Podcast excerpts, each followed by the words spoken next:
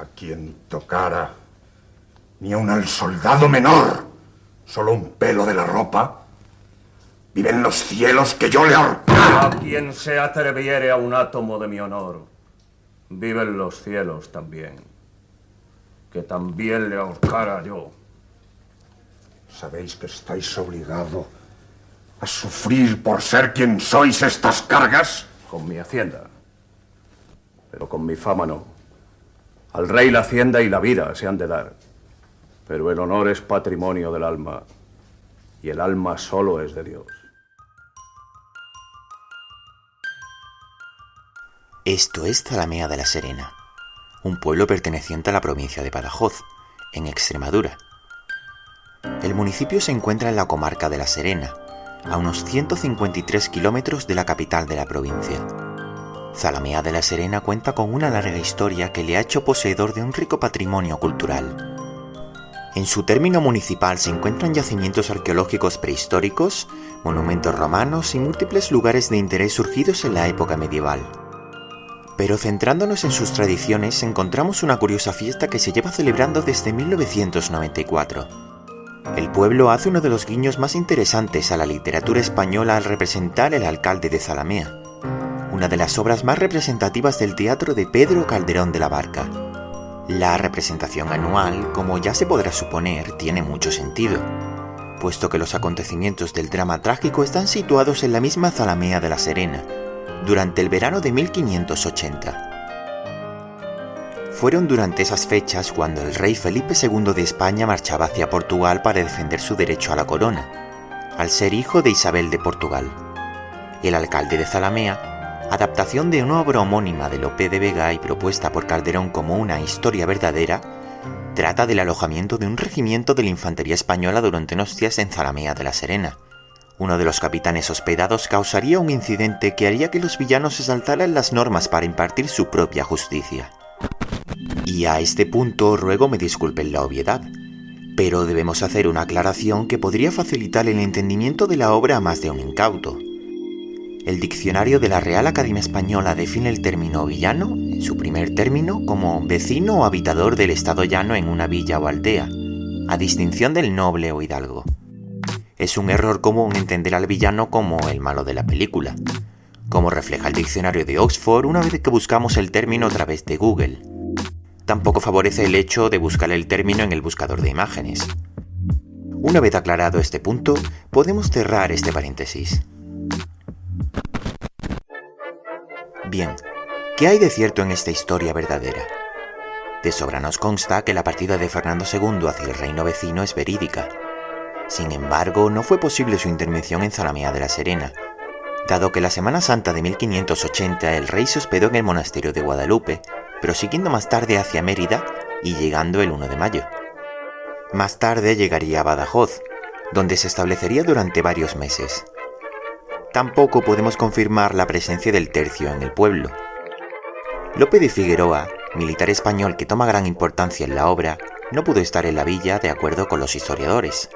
Es más, la nefasta situación acontecida y el resultado que tomaría a manos de Pedro Crespo, alcalde de la villa, no consta como hecho verídico. Este dato, empero, no quiere decir que la obra no parta de un suceso real. Para ello debemos trasladarnos 184 kilómetros hacia Huelva, esta provincia alberga un municipio con el oportuno nombre de Zalamea la Real. En esta otra villa tuvo lugar la oposición del alcalde Alonso Pérez de León a Fernando II. Este hecho terminaría siendo el germen de la figura de Pedro Crespo, el reconocido alcalde de la Zalamea de Calderón. Vayamos al desarrollo de la trama. El tercio de infantería, liderado por Lope de Figueroa, decide hospedarse en Zalamea durante su camino a Portugal. En esta época los soldados disponían de una serie de autorizaciones denominadas boletas, con las que podían descansar en la casa de los villanos sin paga alguna. Los villanos tan solo podían librarse de esta obligación comprando una ejecutoria de hidalguía. Don Álvaro de Ataide termina hospedándose en la casa de Pedro Crespo, un villano de personalidad altiva, pero con un profundo sentido del honor. Un capitán comenta con don Álvaro la gran belleza de Isabel, la hija de Crespo, sin embargo, el soldado duda de la hermosura que pudiera tener una simple villana. ¿Quieres saber cuál de los dos dice bien? El que una villana adora, dijo viendo a la que amó, aquella es mi dama, y no, aquella es mi labradora. Luego, si dama se llama la que se ama, claro es ya que en una villana está vendido el nombre de dama. Pedro Crespo, por su parte, es consciente de los atrevimientos de los miembros de la milicia, por lo que decide esconder a su hija Isabel y a su sobrina Inés en la alcoba. Una vez que llega don Álvaro junto al capitán, lo recibe Juan, hijo de Pedro Crespo, quien los trata con suma admiración. La curiosidad de don Álvaro le lleva a intentar averiguar si la descripción que le hizo el capitán de Isabel es acertada, por lo que trama un plan con uno de sus subordinados para acceder a la alcoba. Es en este momento en el que la leve inquietud de don Álvaro se transforma en un deseo desenfrenado tras apreciar el encanto de la hija del villano. Juan descubre a don Álvaro en la alcoba y toma la espada para enfrentarse a él por la ofensa. Sin embargo, acude a la casa don Lope tras percatarse del alboroto provocado por el duelo de ambos hombres. Se trata de un reconocido militar que se convirtió en toda una figura del teatro español. No son pocos los autores que lo han retratado de manera digna, y precisamente es en la obra de Calderón donde se establecen definitivamente sus características. Es un caballero firme, leal al rey y a la justicia, pero constantemente malhumorado debido a un dolor crónico en la pierna a causa de la gota. Don Lope soluciona rápidamente la situación hospedándose él mismo en casa de Pedro Crespo, sustituyendo así a don Álvaro. La relación entre ambos no inicia de la mejor manera, puesto que, aunque ambos son firmes partidarios de defender el honor, la perspectiva de esta cualidad moral varía considerablemente. Testarudo es el villano. También jura como yo. Caprichudo es el don Lope. No haremos migas los dos. Calderón toma este recurso de Lope de Vega, quien recomendó los casos de honra porque mueven con fuerza a toda gente. Gustavo Correas, en el doble aspecto de la honra en el teatro del siglo XVII, establece una terminología del honor que posee dos variantes, el honor horizontal y el honor vertical. El honor horizontal es el que defiende Pedro Crespo. Se basa en la virtud que otorga las buenas acciones. Para el villano todos los hombres comparten el mismo deber, y tienen por misión defender ese honor incluso a costa de enfrentarse a las demás clases sociales. La familia de Pedro Crespo llevará estos preceptos hasta las últimas consecuencias, pues, como indica el mismo villano, el honor es patrimonio del alma, y el alma solo es de Dios. El honor vertical, representado por Don Lope, se basa en la defensa de una sociedad jerarquizada. Los hombres deben impartir justicia severa dentro de su clase social el orden social no debe verse alterado, y el más mínimo enaltecimiento que haga peligrar la jerarquía debe ser castigado duramente. El rey es la máxima autoridad en este honor vertical, seguido del ejército. La población llana, por tanto, debe rendir cuentas a ellos.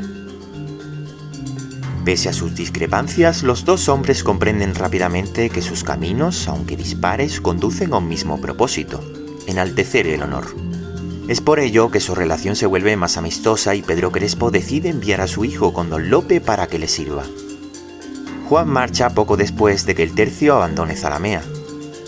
La familia queda al fin aliviada de que la villa quede libre de soldados. Pero este momento de tranquilidad queda turbado cuando don Álvaro regresa para raptar a Isabel. Don Álvaro, al igual que don Lope, es partidario del honor vertical, sin embargo, representa su vertiente más negativa. Su posición privilegiada con respecto a los villanos le conduce a dejarse llevar por su pasión amorosa. La villana, una vez apresada, será víctima de abuso sexual por parte del soldado, y este crimen supondrá la pérdida de la honra de su familia. El rapto de Isabel conlleva una causa jurídica que supone el elemento principal de la trama, a través de ella, Calderón expone en el alcalde de Zalamea el conflicto social entre militares y villanos. La justicia de la época estaba dividida en jurisdicciones que dependían de la clase social. Por tanto, el crimen cometido por don Álvaro solo podía ser sancionado a través de un tribunal militar. Los alcaldes ordinarios únicamente podían enviar a los delincuentes graves a la justicia superior. Por este motivo, don Álvaro usa su concepción del honor vertical como un salvoconducto para evadir las consecuencias del ultraje provocado a Isabel y a su familia. La restitución de la honra se plantea desde diferentes posiciones. Tenemos en primera instancia la solución que plantea Isabel. Una vez que logra escapar con la ayuda de su hermano, quien iba al encuentro de Don Lope del monte en el que fue forzada, acude a su padre, a quien le pide que acabe con su vida para devolver el honor a su familia. Pedro Crespo desestima esta acción. Sin embargo, su propuesta no es menos sorprendente.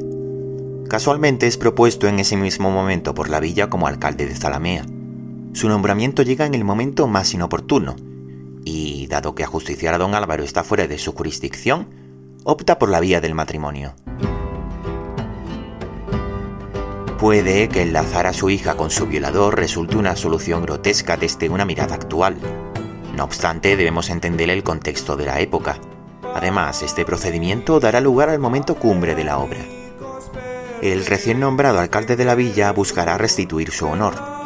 Para ello llegará incluso a suplicar a don Álvaro que acepte la unión. Sin embargo, la respuesta del capitán será desdeñosa, lo que acrecentará todavía más la ofensa. A Pedro Crespo no le queda otra opción. Toma la justicia por su mano y apresa a don Álvaro. Don Lope regresa a Zalamea, avisado de la injusticia tomada contra uno de sus soldados. El alcalde le hace saber los últimos acontecimientos y don Lope, lleno de ira por la ofensa a su honor vertical, amenaza a Pedro Crespo con destruir Zalamea entera si no se le devolvía a don Álvaro para que pudiera ser juzgado correctamente. Pedro Crespo le lleva hasta el soldado, quien ya ha sido ejecutado mediante el procedimiento del garrote.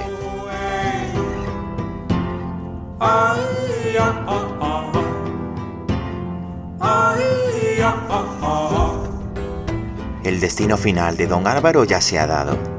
Sin embargo, queda todavía la ofensa realizada por Pedro Crespo. Tan solo la figura del rey Fernando II, que acudió ese mismo día a Zalamea antes de llegar a Portugal, podrá solucionar el conflicto. A este punto quedan claros los siguientes hechos. Don Álvaro ha manchado tanto la honra de una villana como la de su familia. El alcalde de la villa ha determinado una orden que estaba fuera de su jurisdicción, ejecutando a don Álvaro mediante el garrote, una pena que va en contra de la dignidad de un hombre de la clase social de don Álvaro, quienes debían ser ejecutados por degollación. Todo apunta a que, si bien se ha hecho justicia con don Álvaro, todavía hay que aclarar la situación con Pedro Crespo. La defensa de Pedro Crespo se basa en una concepción abstracta del delito. Fernando II elaboró un edicto para evitar los excesos de la tropa y el pillaje. El artículo tercero estipula lo siguiente que ningún soldado ni otra persona de cualquier grado ni condición que sea ose ni se atreva de hacer violencia a ninguna de mujeres, de cualquier calidad que sea, so pena de la vida. El alcalde establece que la resolución del juicio contra don Álvaro era la muerte, de acuerdo con la ley presente. Por tanto, la sanción es justa. El rey, figura principal del honor vertical, termina reconociendo la acertada sentencia de Pedro Crespo, por lo que lo libra de cualquier pena y lo nombra alcalde perpetuo de Zalamea. La honra finalmente se ha restituido. ¿Es este un buen final para los personajes? No estamos seguros de ello. Al fin y al cabo, a Pedro Crespo le espera un futuro incierto. La mente y el cuerpo de Isabel están dañados definitivamente y quedará recluida en un convento. Juan, por su parte, inicia su carrera militar. Lo único que le queda a Pedro Crespo tras la llegada del tercio es la ruptura familiar. Pero el propósito principal del alcalde de Zalamea es delimitar adecuadamente el sentido de una honra que competa a todos por igual. La justicia ha cambiado profundamente desde entonces, pero todavía no queda claro que actúe igual para todo el mundo. Esta clase de debates siguen siendo muy importantes en nuestra sociedad, por ello, cabe volver la mirada hacia ese pueblo extremeño llamado Zalamea de la Serena y atender a la obra que representan año tras año.